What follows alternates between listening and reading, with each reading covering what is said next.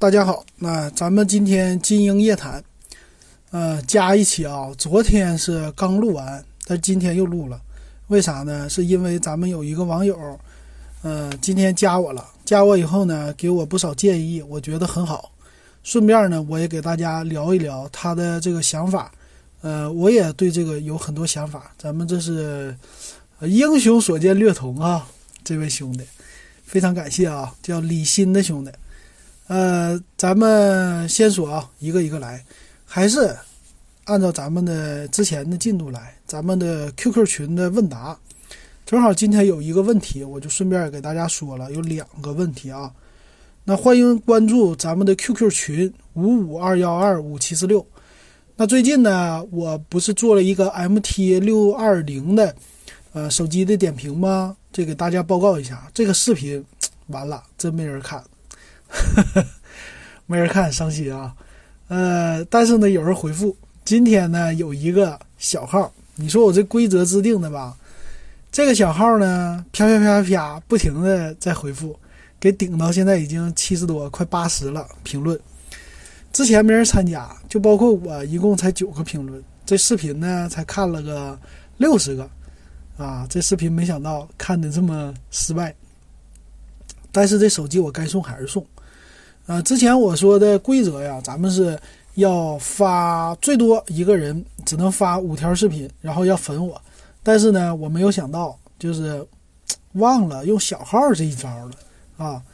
然后这位兄弟不知道是谁啊，他就想起来了，夸夸夸一顿用小号在那儿盖楼。不过没事儿啊，反正我这个手机呢就是要送给大家的，所以呢盖楼是没问题的。嗯，这个方式反正盖到了，只要是九十九楼他粉我了，到时候我还是会跟他要地址发给他的。这个诺言咱们是要做的。那接下来呢，我还准备有一个诺基亚的五二三零要录，这个五二三零我要送啊，这回我就不再搞评论的形式了。我搞什么呢？我在 QQ 群里，我在 QQ 群里呢，福利就发给咱们群网友。今天我也准备好了，啊，就是怎么来搞。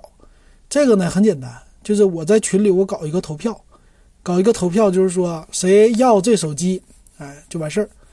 然后呢，你只要是在那儿报个名，你投票嘛，投票以后这些人就报名了，报名以后有编号啊，咱给这些人编个号。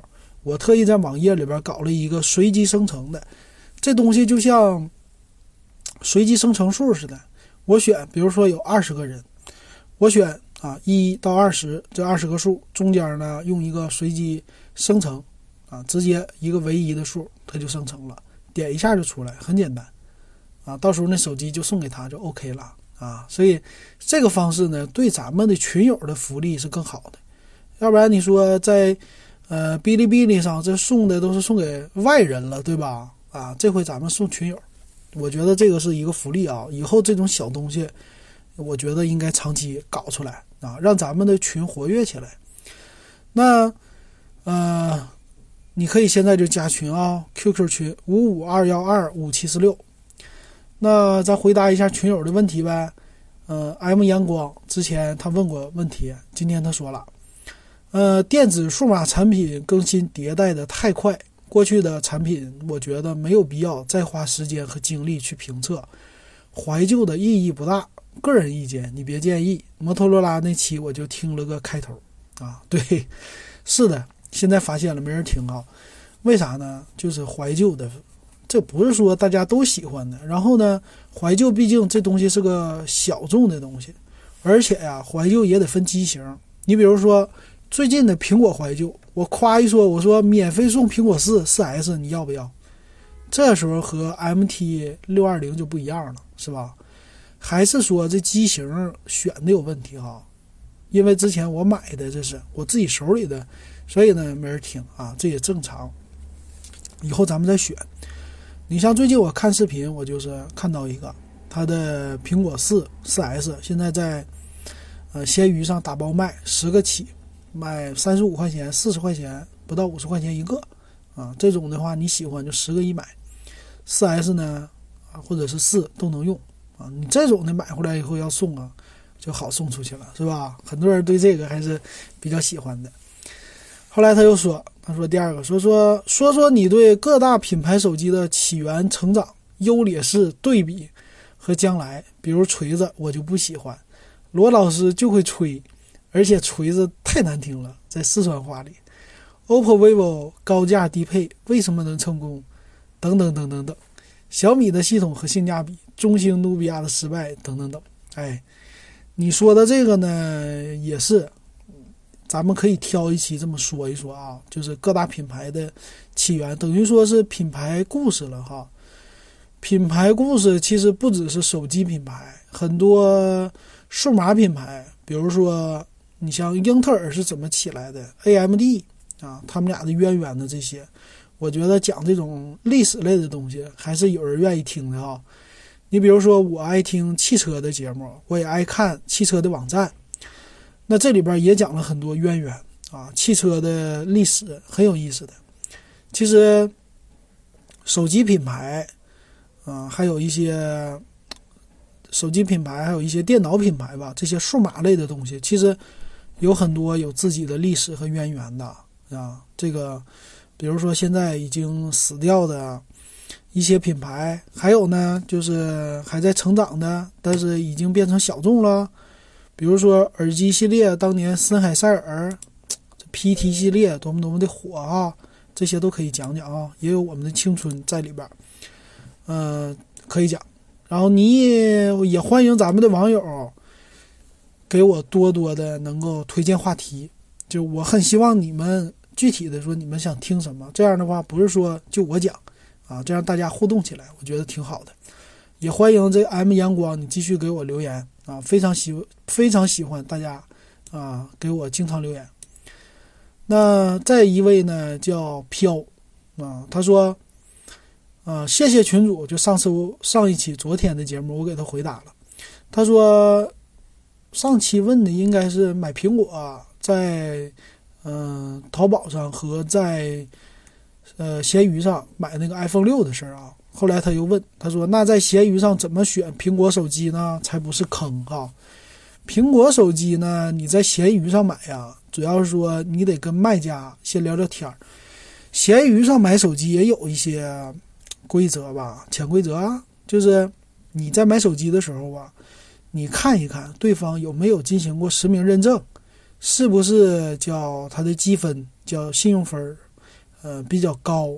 那这种这样的用户你再选择，然后呢跟他聊聊，他为什么要卖，还要看看他经常卖的是什么。如果他成天卖手机，那你得跟他仔细聊聊他为什么卖，啊有没有猫腻儿，然后你就买。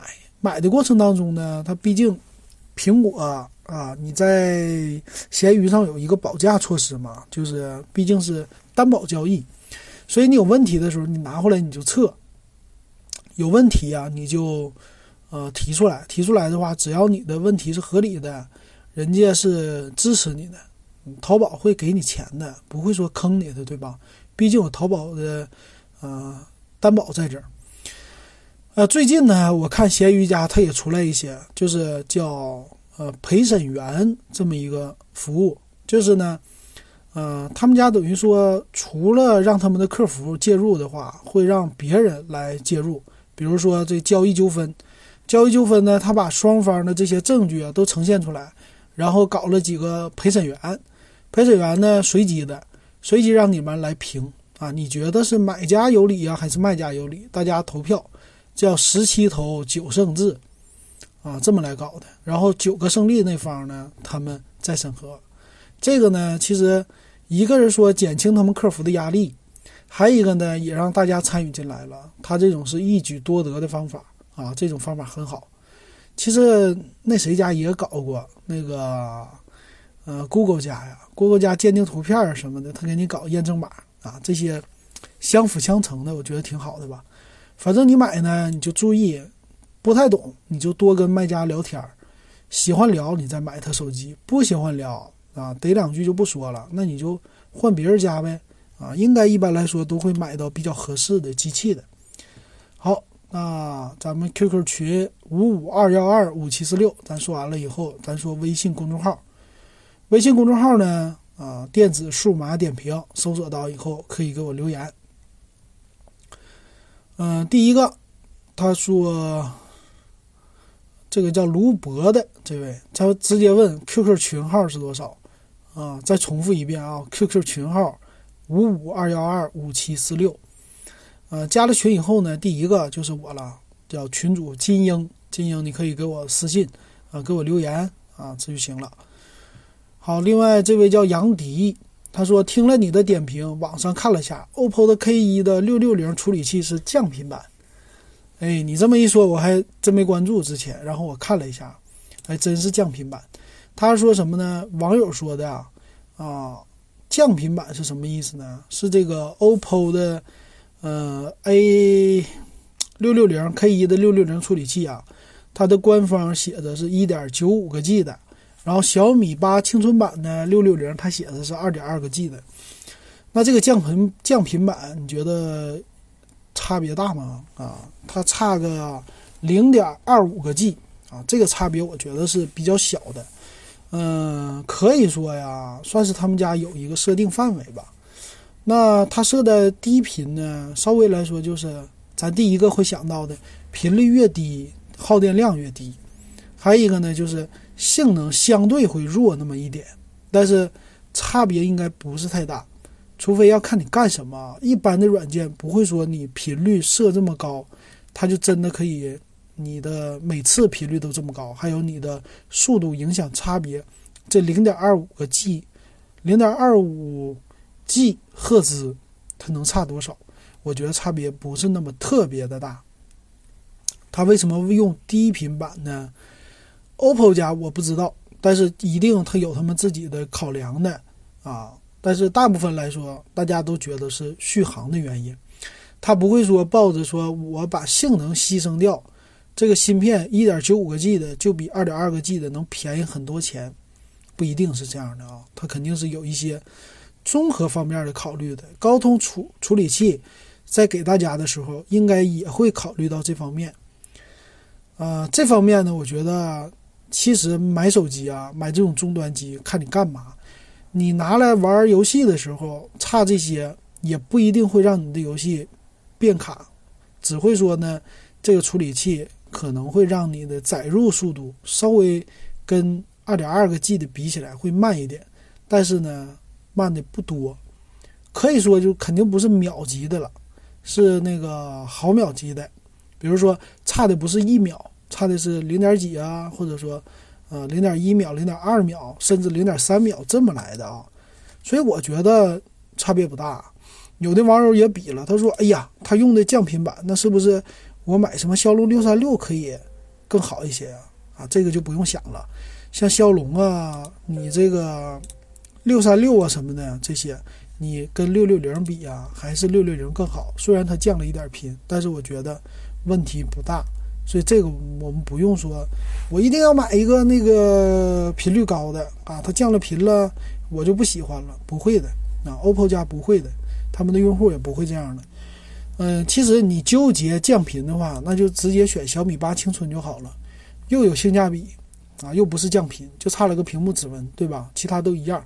所以呢，关注降频的用户，我觉得应该是关注啊性能的用户。那你就别看外观，是吧？手机这东西没有说是百分之百的完美的啊。刚才接个电话，现在回来啊。所以这个呢，注重性价比的用户啊，直接就不要考虑这个啊。这个降频版不要纠结，直接小米八青春多好啊，什么都好，对吧？还有性价比，还便宜两百块啊，这何乐而不为呢？对不对啊？我觉得咱还是来性价比高的啊，这样就不纠结了。后来他又来了两条啊，正好我现在九点多在录的时候，他马上发的。他说：“另外，你说 iPhone 六 Plus 比 iPhone 六处理器高是一样的，然后说，而且啊，从七开始 Plus 版才有双摄，iPhone 六 Plus 和 iPhone 六 S Plus 没有双摄啊。对，是的。那这个呢，其实你选也不要纠结，我觉得不要纠结，因为什么呢？看价钱。其实啊。”你就拿它看，就是屏幕一个大一个小啊，你就来这么来看就得了，呃，不需要太纠结，因为 iPhone 的用户啊很那啥，iPhone 的用户其实是很明确自己想要的东西的，我喜欢 iPhone 七的小屏，我就不会去看 iPhone 七 Plus 的大屏的。你喜欢大屏的呢，他就不会去看小屏的啊。这两种用户不会说，我一会儿选个小，一会儿换个大的啊这种的。所以呢，我觉得你的不用这么纠结啊。你喜欢什么啊？比如说你要买 iPhone，那你就决定你要用小的这种手感啊，一个手指头就可以 OK 的在操纵的，你还是选 iPhone 六啊那种的 i 就是 Plus 版。Plus 版呢，它肯定是比那个相同版本的稍微更高级一点啊，它不会说只是差个屏幕的，基本上这么看就行了。那至于怎么选呢？我给你的建议都是六 S 起，包括六 S Plus 啊，你最好呢从七开始，因为不差那个钱啊。你问的，因为你也不算是没问价钱是吧？没有没有具体问价钱，我记得，所以咱们不纠结啊，不纠结那个钱的事儿。所以呢，从啊七开始啊是最好的啊，可以用。现在买七的话，再用两年是 OK 的。但是你现在买六 S 呢，或者六 S Plus 啊，再用两年，我觉得就有点吃力了。因为我现在用七啊，玩游戏的载入大型游戏，我那个叫《极品飞车》啊，已经开始有点有卡了那种的微卡啊，就是载入的时候，咔。就这么一下子，但是玩游戏的时候没事儿，所以呢，iPhone 七也到时候了。你毕竟现在差了几代了，iPhone 八已经一代了，这回又出来的叉叉 S，对，这又是第二代了。所以 iPhone 七已经跟他们差两代了，啊，已经可以了，是吧？六 S 都差三代了，基本上属于面临淘汰。这是除非是觉得我钱不够，那我从六 S 起，但是六啊。这都是一千块钱以下的，没有必要考虑了啊！这是我给大家建议，除非你说我就喜欢六，和六 S 那个比起来呢，六的性价比再高一些，再便宜一些，那我就要六。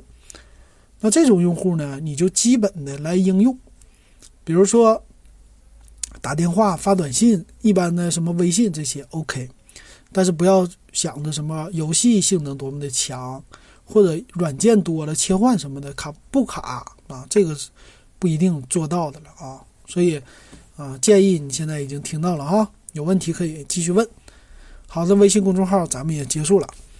那回过头来啊，咱们就说这位李鑫的朋友给我的留言。那咱们俩聊了一下啊，我觉得他的建议很好。他听我的节目呢，他也说，他说我的节目给大家回答的比较接地气。啊，他觉得这点很好，但是少了一些策划的东西，啊，我觉得这建议很好。然后呢，他说给我节目提一些建议，就是说，呃，你这种问答的形式啊，其实，呃，跟用户的互动性很强。这样的话呢，用户也愿意多问你问题了。我我也觉得啊，最近我自从做了《金鹰夜谈》这个节目开始，刚开始我会聊个大概二十分钟的。呃，回答问题，剩下二十分钟呢，是我来聊一些话题。但是最近呢，朋友们的留言很多啊，但是我的回答不一定那么全面啊。但是大家的留言确实很多，所以我基本上就一期四十多分钟，只回答留言就满了啊。说这个是好事儿哈，这样的话呢，一个是说你的问题也具有代表性，可以呢帮助别人，别人可能也会有一些选机方面的。纠结的点，那我这么给大家说一说。还有一个呢，啊，我的这个节目相对来说都是没有仔细的给大家太多的想啊，因为边录边这么说，所以有的时候具有一点不不能说十全十美那种的啊，啊，所以说大家只是做一个参考。但是呢，啊，我觉得跟你们的互动上面看出来，咱们的朋友们还是。非常就是信得过我的这点，我真是非常感谢大家。啊，我也是把大家当朋友，就是，嗯，你像我也是平时给我的朋友、给我的同事啊什么的，给他们推荐手机，也说一些我自己的观点。啊，这个是主要基于我的一些经验，或者说我成天看这个，或者说，啊，我这人呢，我就把自己归类在屌丝 这这个范围内，你知道吧？啊，同事总说我，你这家伙就喜欢玩性价比。我也是，我总是能找到一些便宜的东西啊。所以呢，现在就久而久之养成习惯了，就喜欢看一些性价比高的。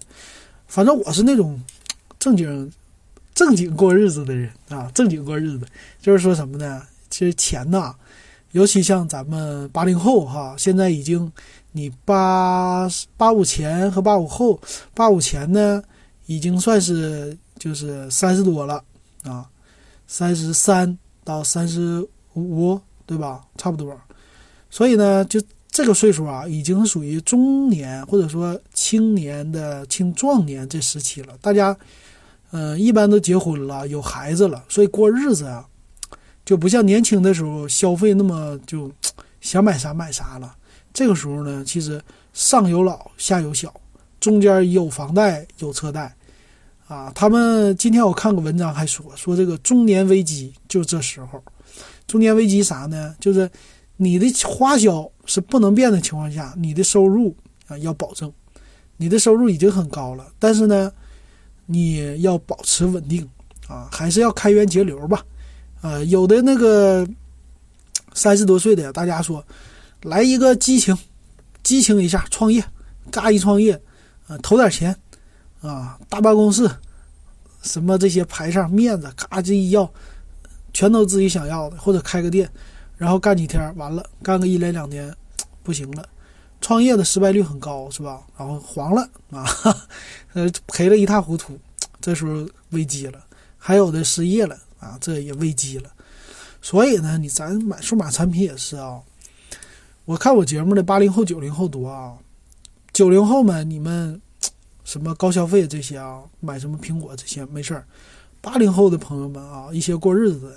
这些的，咱们能用的手机，我给你们推荐呢，是我让你们可以玩，该玩的应用都能玩，该用的都可以啊。咱们就是花性价比高来买手机，这就是我的一个啊经验吧啊，给大家说的。然后扯远了有点，回来回来说这位李鑫的朋友给我的建议啊，呃，他还给我说了，说呃，你这节目其实。可以再想一想，搞点别的。你看啊，大家都做手机评测，咱又没有真机啊，你整点什么别人的不一样的哈。你比如说，他说他有一个痛点，他平时呢也喜欢数码产品啊，手机这方面也喜欢看，但是呢，他其实更需要的就是应用方面的推荐 APP。他很多 APP 啊，你看现在没有什么太多推荐 APP 的这种网站或者说视频。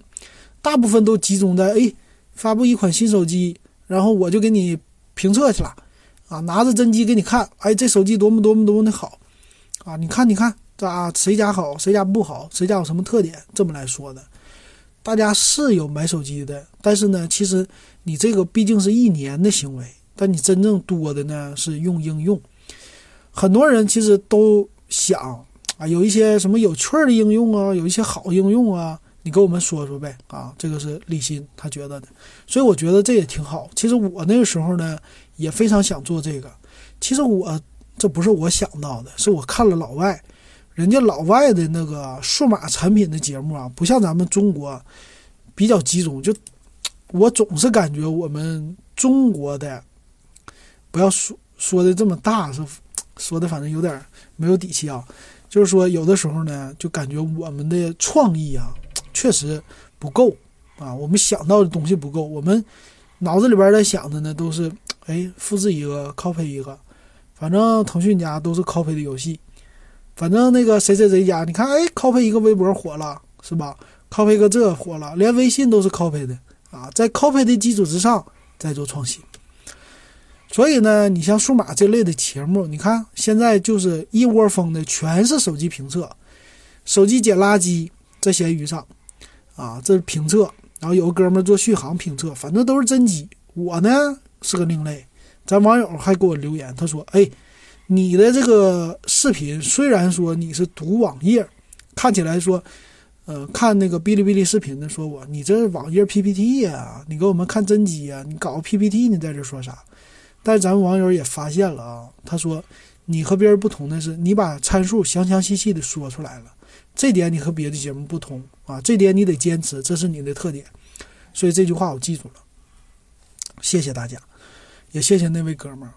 所以呢，其实我想的也是，我当时看那个老外啊，人家的节目做的是介绍 A P P 的，一个节目三十分钟，A P P 有什么新出来的 A P P，有什么更新，然后有什么游戏可以玩儿啊，他做出来的节目就很好啊。你看这咱国内就没有是吧？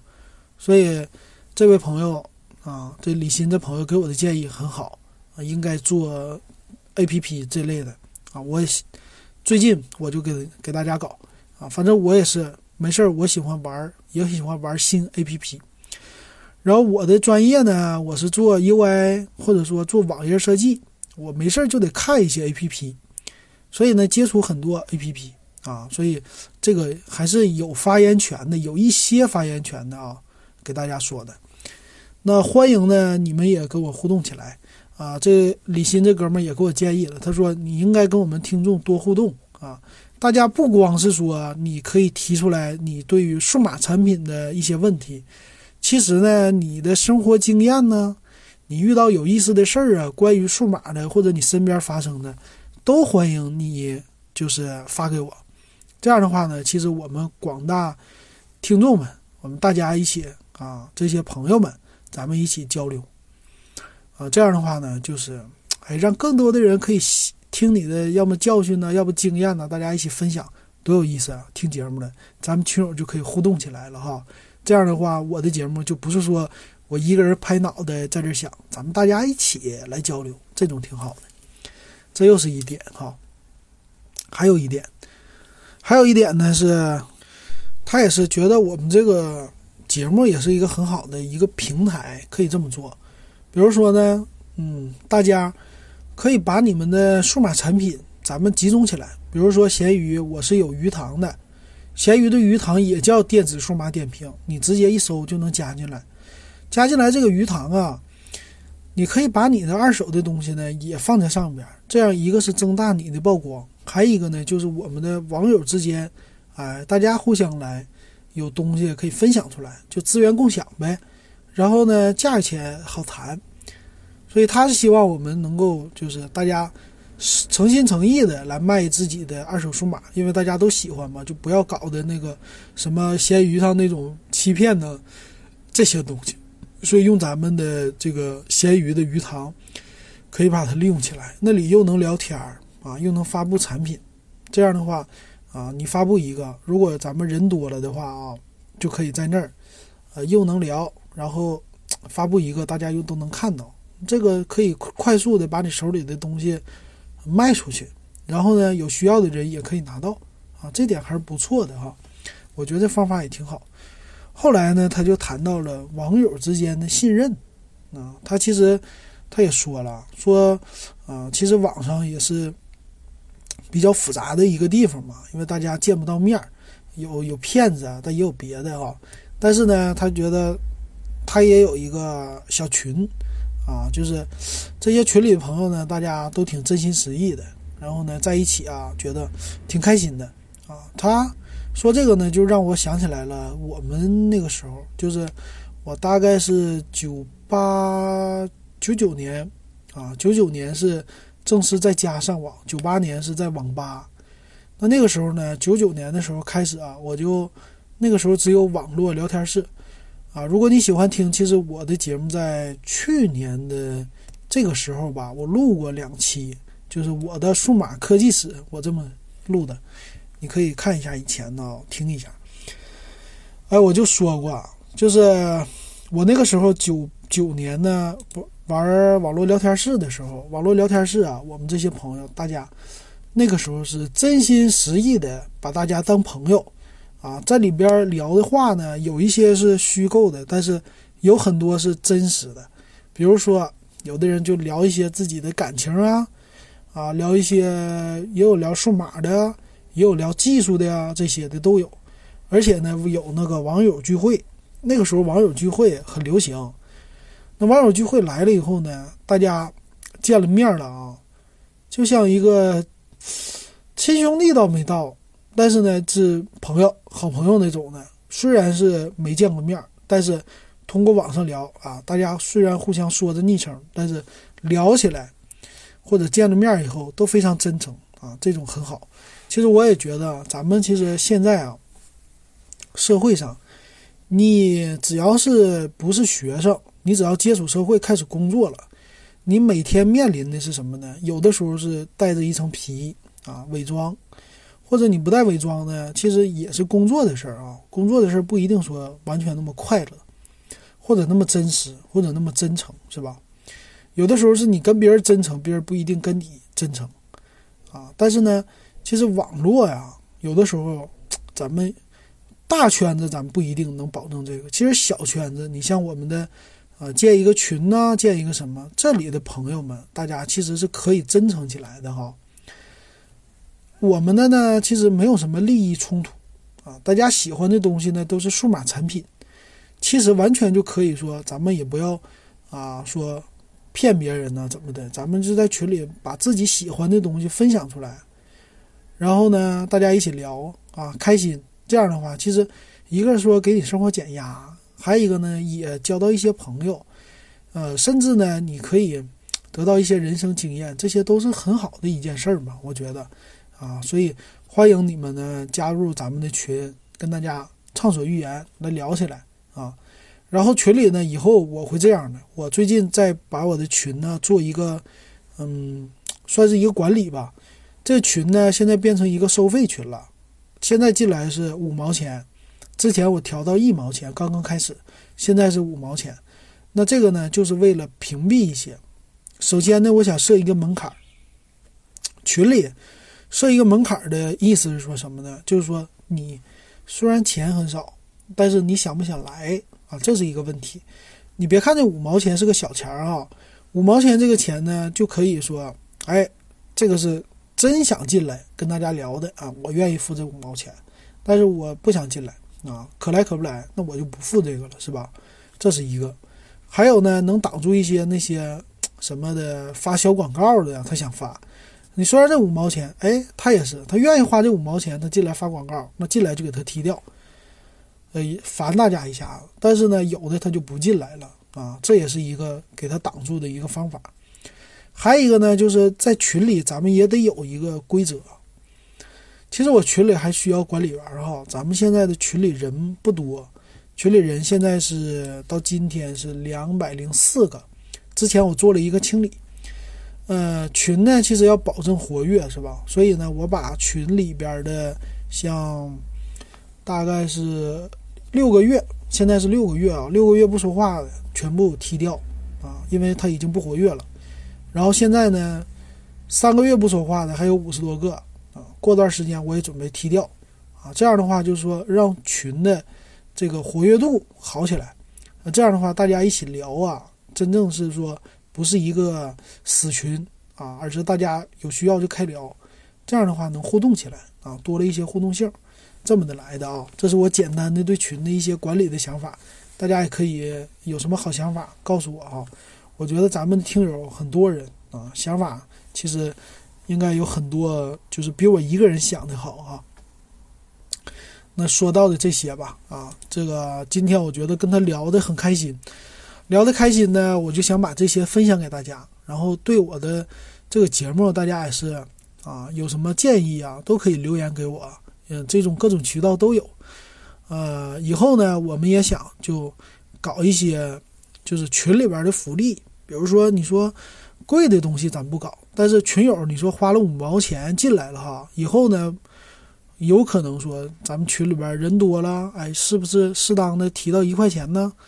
啊，这种的加加入群来，那这个钱呢，你其实很少，但是呢，也可以说作为福利咱们发出来。比如说搞点什么小米的小音箱啊，蓝牙音箱啊。或者搞个耳机呀，简单的是吧？这些小福利啊，平时也可以送一送，这回馈一下是吗？大家也是啊，玩起来不一定说这种小东西要花钱买。哎，咱加个群，群里边没事儿还可以送给我啊。这样的话呢，呃，三天两天的，或者说一一两个月的，大家都有点什么小东西来玩玩啊，这也挺好的哈。啊，这些都是我的一些想法啊，欢迎。你们继续给我提建议啊，也欢迎你们多留言。每次呢，你留一次言了，下次有什么感想都可以告诉给我哈。那咱们今天呢还有点时间，还没聊到四十多分钟，我就继续给大家谈谈我之前一直说的一个呃话题。哪个话题呢？咱先说，嗯，一个光盘的事儿吧。光盘的事儿呢是索尼呀，索尼最近出来一个蓝光光盘，他说最大已经达到一百二十八个 G 了。呃，这个应该是双层刻录的吧？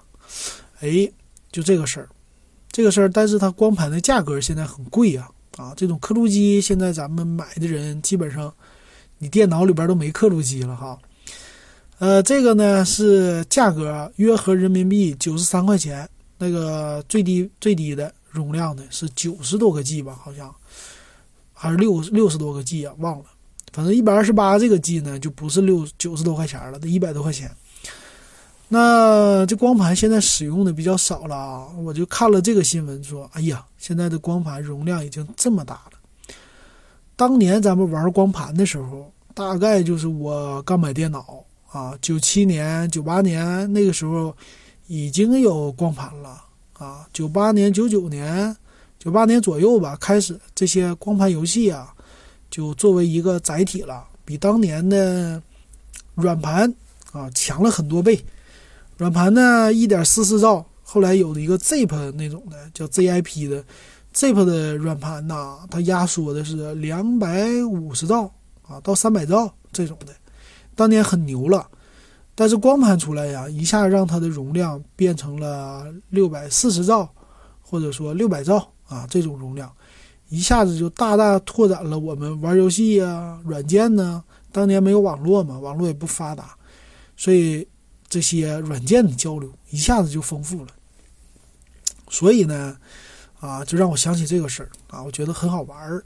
以前的那个光盘呢，我们的我刚配电脑的时候的硬盘是两个 G，配了一个 CD 的光驱，啊，CD ROM，配了这光驱，你想啊，你的光盘再加上你的光啊，这个光盘容量六百多兆，你的呃硬盘两个 G 啊，后来升级到什么五个 G。那都已经很牛了哈，一般都三个 G、四个 G，那都已经超级牛了。一般都是一个 G、两个 G 哈，所以你光盘基本上三四张就能把你硬盘塞满了啊。所以呢，其实它的软件非常非常丰富。所以那个时候的电子市场有一个啊盛况是什么呢？卖盗版光盘。你去了以后啊，你就挑碟是吧？大家都有过这经历吧？有上了年头的。咔咔咔，就像那个整整理档案那种的，或者说以前图书检索卡似的啊，那种纸片子，他这是光盘，啪啪啪啪就搁这块儿，呃，数光盘啊，挑挑什么系统盘，有 DOS 的、Windows 的、Windows 九五的、Windows 九八的，是吧？系统安装盘，然后系统安装盘因为小，还送给你里边有一堆软件啊，那时候杀毒软件也用光盘。啊，那个时候玩很多，还有游戏。我记得我玩的第一个游戏，今天有一个人逝世了，金庸逝世了啊，去世了。今天十月三十号，我记得我当年玩的自己的电脑啊，第一个游戏玩了一夏天，正好一个月，就是玩的《金庸群侠传》，也是光盘游戏啊，那是非常经典的。后来呢，你玩红警的人，大部分也都是用光盘装的吧，是吧？所以呢，有很多很多的游戏啊，都是承载着我们的记忆的，在光盘里。当然，也给我们带来了很多的病毒啊。那个病毒呢，由软盘传播变成了光盘传播，大家的各种盗版软件全都是从光盘里搞的。然后那个时候的网页有一些啊，别人没存下来，但是呢，有一些小说呀，也是在光盘里。有一些电影啊，也是在光盘里，是吧？哎呀，这光盘真是的，是我们这些用电脑的人在九十年代末期的时候，甚至包括两千年初期的时候，大家的最爱啊！谁谁手里没有个几十张光盘呢？是吧？啊，这 CD 啊什么的都是个小事儿。哎，我当年有意思的事儿呢，还有一次是帮朋友啊刻录光盘，就是他做了一个宣传片儿。拍了一个 DVD 啊，不是 DVD 啊，VCD 拍了个 VCD 啊，然后呢刻光盘，这个属于送给客户。哎，这活儿我接来了。那个时候的刻录机啊，光盘刻录机还是比较贵的。那他呢就买那种，就是光盘盒，再加上光盘，然后自己打印出来的这个纸啊，然后就自己来做。这个属于是公司的一个宣传广告。然后他跟我说：“他说刻一千张盘啊，一一张给我多少钱？”就因为这个事儿啊，我特意的。从那个电子市场买了一个光驱刻录机的光驱，花了几百，然后呢，一千张光盘分了几箱啊，大概三箱还是几箱，放在我的电脑旁边，我就咔咔的一张一张开始刻，一张一张复制。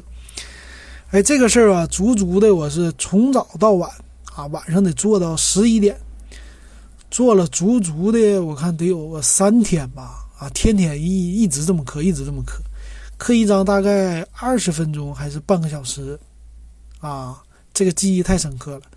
大夏天的，那沈阳也没有空调，都是吹的电风扇，还挺热哈。不干别的，就一张一张的这么刻，一张一张往里放，好一张拿出来再放一张，好一张拿出来再放一张。这三天多呀，总共是刻一千多张以后，他给我好像是两千块钱吧。啊，我等于说赚了个七八百块钱，还是一千块钱呢？啊，这次是我的那时候还在上学，是我的第一笔电脑方面的收入。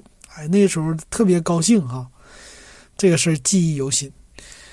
其实呢，那个时候的刻光盘呐，是有叫光盘刻录塔的啊，它那种呢，就像咱们现在的台式机机箱，它那个呢是。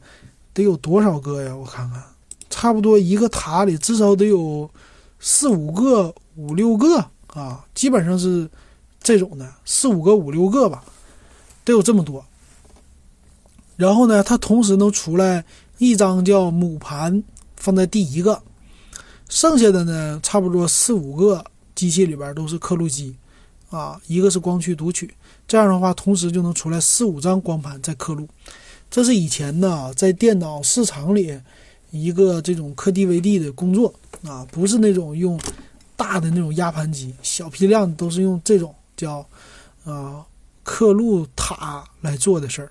啊。那个时候，朋友因为就给我活嘛，所以说没找这个塔，挺有意思的啊。我觉得这个对我们那些初创的人来说啊，都觉得挺高兴的啊。初创的。嗯，不是企业吧，就是个人，尤其上学的学生能拿笔这个钱，非常高兴的事儿啊。这是我的一最有意思的一个记忆。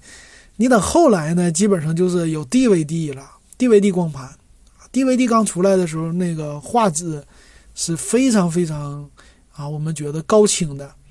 那时候你的屏幕啊是四比三的嘛，这种方块屏。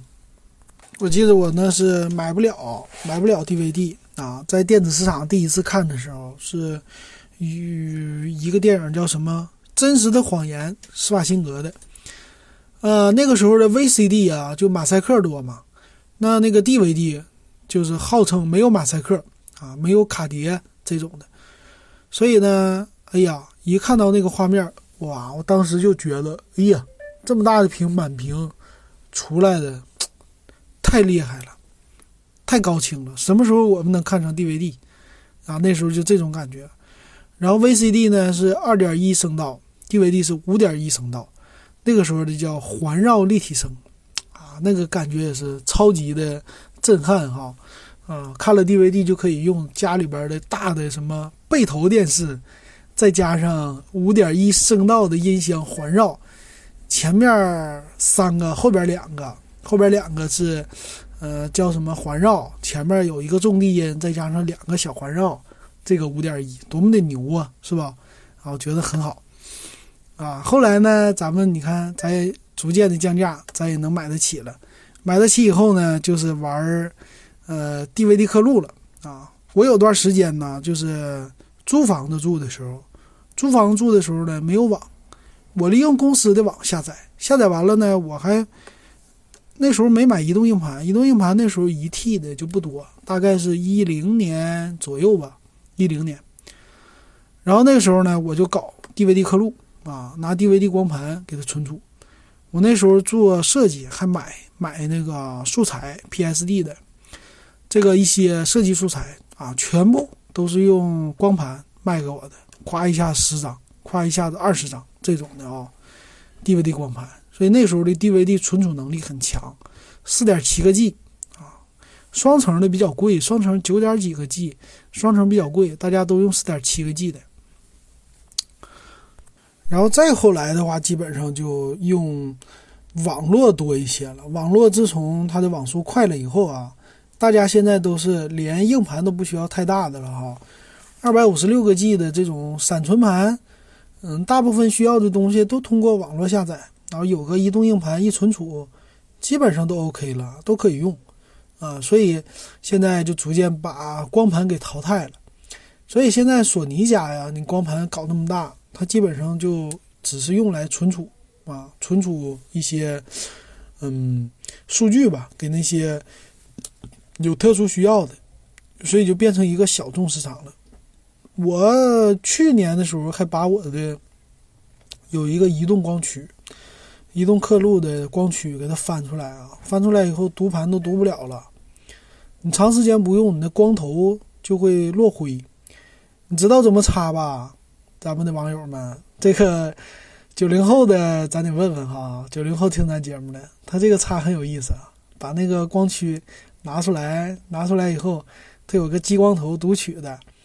激光头读取的呢，你就直接搞点清水啊，拿那个纸蘸上，往激光头上一擦就 OK 了，这去去灰啊。以前我们那很高级的，还有卖什么叫清洗光盘。